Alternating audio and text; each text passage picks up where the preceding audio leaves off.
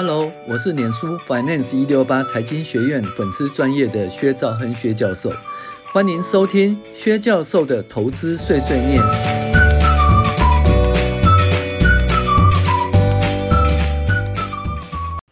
各位网友，大家好，我是薛兆亨薛教授。我们现在来讨论财报藏宝图第四招：每股营收、营业利益与每股盈余分析。那首先，我们就是还是来介绍林阳跟教授的对话。林阳猎豹找猎物时，到底是找财务比例比较好的股票，还是找比较便宜的股票呢？教授猎豹找猎物时，其实面子与里子都很要兼顾。从外观来看，各种财务比例都要好。也就是要找外观及体质都不错的标的，但是如果这些标的价格太高，就表示猎物离猎豹的距离太远，也就是所谓的安全边际不够。若是贸然发动攻击，由于奔跑迅速需耗费体力，脑部的热度升高，可能会导致暴毙。哦，逼迫猎豹必须停止追逐猎物，最后徒劳无功。所以猎豹一定要求股价相对便宜的股票才会发动攻击。那这就是说，它基本上叫安全边际够了哈。那这样子发动攻击就风险比较小吧。那如果看到一个好股票，可是安全边际很远呢？哦，就是很危险的地方，那你贸然发动攻击，不见得会赚钱哈。好。林娘问说：“什么叫做股价相对便宜呢？”教授就是用每一股来计算的价值相对便宜，所以这个时候我们是以每股的角度来评估一家公司，而不是用百分比来计算。教授接着说：“一般而言，用百分比计算可以评估一家公司的体质好坏、获利能力的良与，经营是否有效率。可是无法告诉你这只股票到底是贵还是便宜，因为一般都是以每股计价，然后来计算股价价格的，而不是用财务比例的百分比来衡量的。林娘有哪些每股的财务资讯可以评估股价相是否相对便宜？”教授通常是先计算每股盈余，然后以每股股价相比来决定，呃，价格的高或低。嗯，在此呢，就先打断一下，基本上就是我们在评估股价贵或便宜，不是说哦，它毛利率百分之六十，呃，相当不错，或者它的那个，呃，负债比例百分之十，相当不错。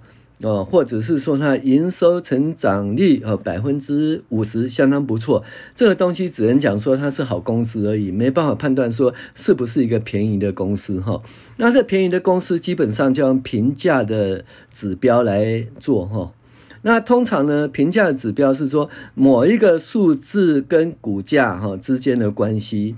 那通常来看就是说用每股的数字哈，比如说你求出每股盈余。那每股盈余呢，跟股价的关系就叫本益比。所以呢，你说，哎，税后净利，诶，赚了五千六百万，到底贵还是便宜？不知道。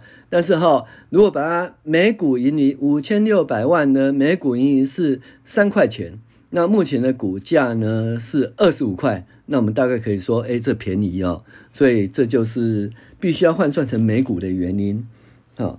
那林娘价格与每股盈余相比，那不就是本益比吗？对呀，教授说，就是本益比。不过介绍本益比前，先介绍股价营收比，也就是每股价格除以每股营收的意思。林娘说：“那我们不是都先看获利呀？为什么要看每股营收呢？”教授，最主要的原因是营收的资料每个月都会公布的，而获利的资料等等到一季或半年才公布，所以营收的资料是领先的指标。林娘，那这个我知道，我们在营业收入变动分析讲过，那为什么还算每股营业收入呢？教授。每股营业收入就是一股可以创造的营收金额。有了每股营收的资料，就可以了解公司应用股本创造营收的绩效。那因为台湾上市柜公司每股的面值哦，大概都是十块钱，所以如果 A 公司每股营收是十二块，表示每投入一元的股本可以领到一点二元的营收。那反之，B 公司每股营收是八块，表示投入一元的股本只能创造零点八元的营收。那经营能力的高下立可判断。那 A 公司应用股本的能力比 B 公司好，这样让不同规模的公司可以比较。哦。教授又说，此外，营收的比是比较稳定的数字。公司的毛利、营业净利及盈余常会随着其所面临的内外环境改变而有巨幅的变动，较难预测。而公司营收有一定的趋势，例如参考去年的资料，每股营收是十二元，每股盈余是两块钱。那今年三月的平均营收与十二月平均营收又稳定成长，那我们可以初步判断说，那每股营收会大于十二元。也可能每股到了营收到了十二点五元，这么估计就不会有太大的误差。但是你不能估计说今年每股盈余是二点一元，那每股盈盈的变动，哈，嗯，有有太多企业内外环境变动因素存在，哈，估计相对困难。但是要估计每股营收则相对比较容易。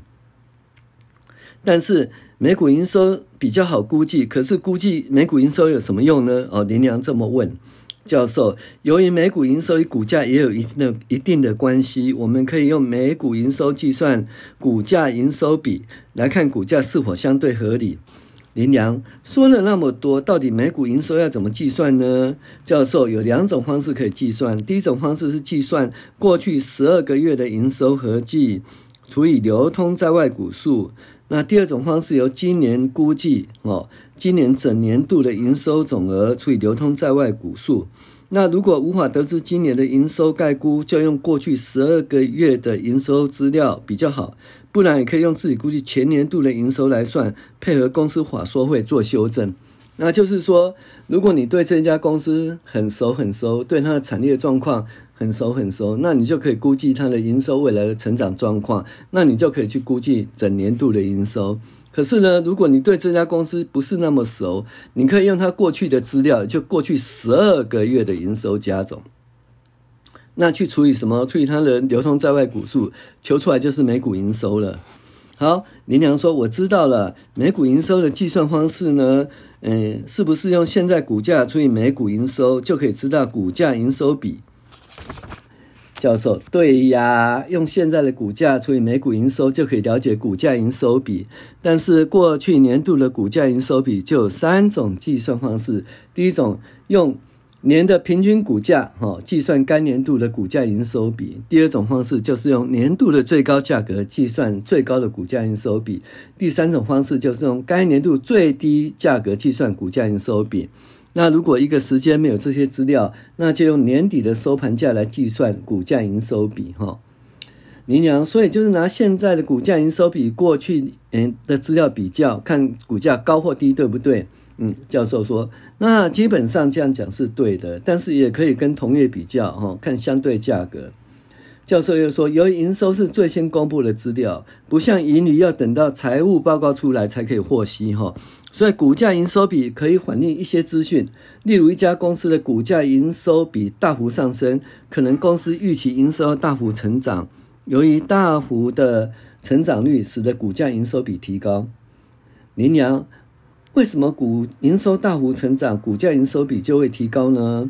教授，因为如果公司未来几个月的营收会大幅成长，那么用未来一年估计的营收所计算的股价营收比就相对低呀、哦，就相对合理了，但是用过去十二个月营收所计算的股价营收比就相对偏高哦。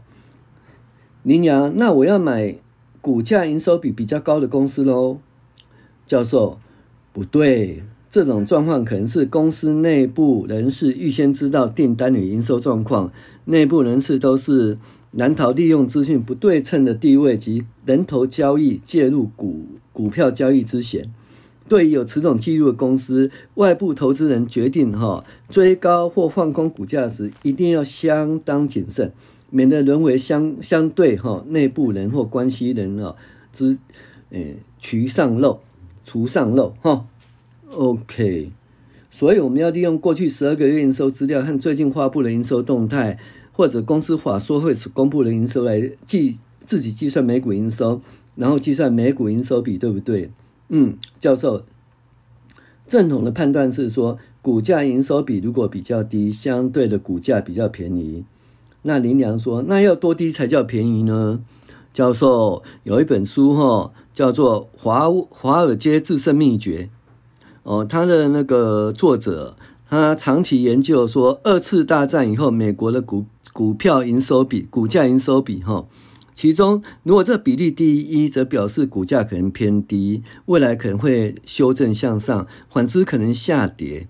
那另外一个呢，就是 Fish Fisher 最著名的费雪，他儿子叫 Kenneth Fisher，他在超级强势股说，股价营收比如果低于百分之零点七五才是便宜，但是评值股评估股价因素很多，用股价营收比只是初步的筛选，万万不可以作为买进的唯一选择哈。